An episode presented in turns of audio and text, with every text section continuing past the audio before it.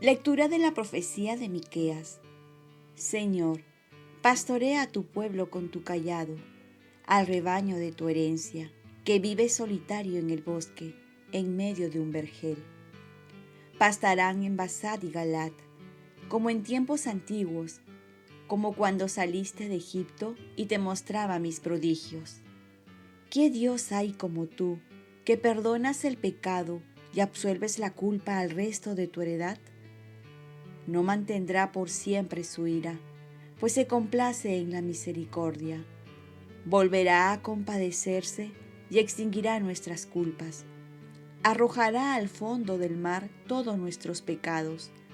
Manifestarás tu fidelidad a Jacob y tu misericordia a Abraham, como lo juraste a nuestros padres desde los tiempos remotos. Palabra de Dios. Salmo responsorial. El Señor es compasivo y misericordioso. Bendice alma mía al Señor, y todo mi ser a su santo nombre. Bendice alma mía al Señor, y no olvides sus beneficios. Él perdona todas tus culpas y cura todas tus enfermedades. Él rescata tu vida de la fosa y te colma de gracia y de ternura el Señor es compasivo y misericordioso. No está siempre acusando ni guarda rencor perpetuo. No nos trata como merecen nuestros pecados, ni nos paga según nuestras culpas. El Señor es compasivo y misericordioso. Como se levanta el cielo sobre la tierra, se levanta su bondad sobre sus fieles.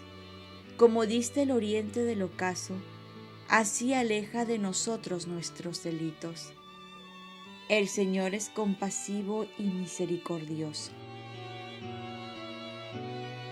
Lectura del Santo Evangelio según San Lucas. En aquel tiempo se acercaron a Jesús todos los publicanos y los pecadores a escucharlo. Y los fariseos y los escribas murmuraban diciendo, Ese acoge a los pecadores y come con ellos. Jesús les dijo esta parábola. Un hombre tenía dos hijos. El menor de ellos dijo a su padre, Padre, dame la parte que me toca de la fortuna. El padre le repartió los bienes. No muchos días después, el hijo menor, juntando todo lo suyo, se marchó a un país lejano y allí derrochó su fortuna viviendo perdidamente. Cuando lo había gastado todo, vino por aquella tierra un hambre terrible y empezó él a pasar necesidad. Fue entonces y se contrató con uno de los ciudadanos de aquel país que lo mandó a sus campos a apacentar cerdos. Deseaba saciarse de las algarrobas que comían los cerdos, pero nadie le daba nada. Recapacitando entonces se dijo, ¿Cuántos jornaleros de mi padre tienen abundancia de pan, mientras yo aquí me muero de hambre? Me levantaré, me pondré en camino a donde está mi padre y le diré, Padre, he pecado contra el cielo y contra ti, ya no merezco llamarme hijo tuyo. Trátame como a uno de tus jornaleros. Se levantó y vino a donde estaba su padre. Cuando todavía estaba lejos, su padre lo vio y se le conmovieron las entrañas y echando a correr, se le echó al cuello y lo cubrió de besos. Su hijo le dijo, Padre, he pecado contra el cielo y contra ti, ya no merezco llamarme hijo tuyo. Pero el padre dijo a sus criados, Sacad enseguida la mejor túnica y vestídsela, ponedle un anillo en la mano y sandalias en los pies. Traed el ternero cebado y sacrificadlo. Comamos y celebremos un banquete, porque este hijo mío estaba muerto y ha revivido, estaba perdido y lo hemos encontrado. Y empezaron a celebrar el banquete. Su hijo mayor estaba en el campo. Cuando al volver se acercaba a la casa oyó la música y la danza y llamando a uno de los criados, le preguntó qué era aquello.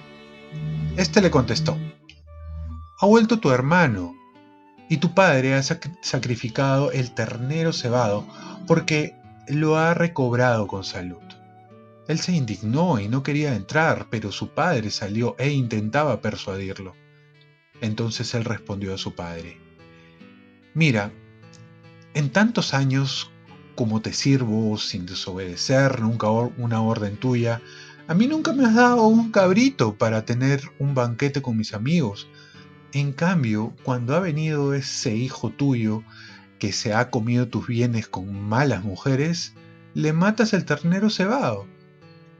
El padre le dijo, Hijo, tú estás siempre conmigo y todo lo mío es tuyo.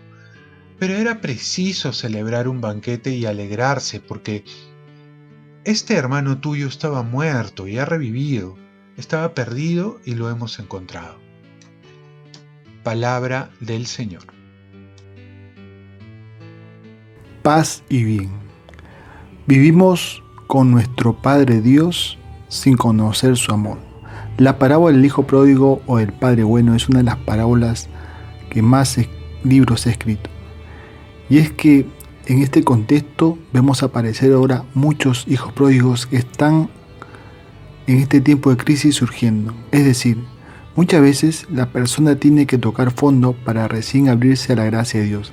Generalmente escuchamos el llamado de volvernos a Dios, pero no lo vemos tan necesario y seguimos con nuestra vida. Pero cuando uno se ve sin salida, cuando ve que la vida se le está escapando de las manos, cuando las seguridades que tiene se van desapareciendo o cuando a pesar que tiene sus dones, talentos, no consigue trabajo o se siente impotente ante la enfermedad, entonces ahí se convierte en un hijo pródigo y piensa seriamente en volver al Padre. Tiempo de crisis es tiempo de conversión, tiempo para darse cuenta del amor que Dios nos tiene y por tanto el hermano menor como el hermano mayor vivían con el Padre, pero no se habían percatado del inmenso amor que Él les tenía. Disfrutaban de los bienes y comodidades, pero no disfrutaban de la presencia del Padre. Y es así que el hijo menor piensa encontrar la felicidad lejos de la presencia de su Padre. Y la vida le hace ver que no es así, que solo con el Padre, con su Padre, podría ser feliz pues lejos de su padre era una vida de tristeza, de soledad, una vida indigna. Así también nosotros hemos de experimentar muchas veces el pecado que nos aparta de Dios, que es nuestro Padre, y que solo regresando a Dios podemos ser felices. Por otro lado, el hermano mayor que representa a los fariseos, el Padre le hace ver que tiene un pecado mayor. ¿Cuál es? el de no amar. Esto se ve claro al no aceptar el regreso de su hermano menor. A pesar que aparentemente era un hermano bueno, Jesús nos hace ver que no se sentía hijo, sino esclavo, que no hacía las cosas por amor, sino por obligación, y no encontraba el gusto de vivir con el Padre y de hacer las cosas que el Padre le había pedido. Ambos hijos han de cambiar y asemejarse cada vez más a su Padre, que es rico en misericordia y que siempre está ahí invitándonos con los brazos abiertos a volver a Él para hacer una fiesta de alegría por nuestro regreso. Oremos, Virgen María, ayúdame a reconocerme como los hermanos de esta parábola y a buscar hacer a ser como el Padre misericordioso. Ofrezcamos nuestro día. Dios Padre nuestro, yo te ofrezco toda mi jornada en unión con el corazón de tu Hijo Jesucristo, que siga ofreciéndose a ti en la Eucaristía para la salvación del mundo. Que el Espíritu Santo que guió a Jesús sea mi guía y mi fuerza en este día para ser testigo de tu amor. Con María, la Madre del Señor y de la Iglesia, te pido por las intenciones del Papa. Con San José Obrero te encomiendo mi trabajo y mis actividades de hoy, para que se haga en mí tu voluntad y la bendición de Dios Todopoderoso, Padre, Hijo y Espíritu Santo, descienda sobre ustedes. Cuentan con mis oraciones, yo cuento con las tuyas y me encomiendo a sus oraciones ahora que estamos llevando un retiro de la juventud franciscana a nivel de Latinoamérica para que se cumpla la voluntad de Dios. Dios los bendiga.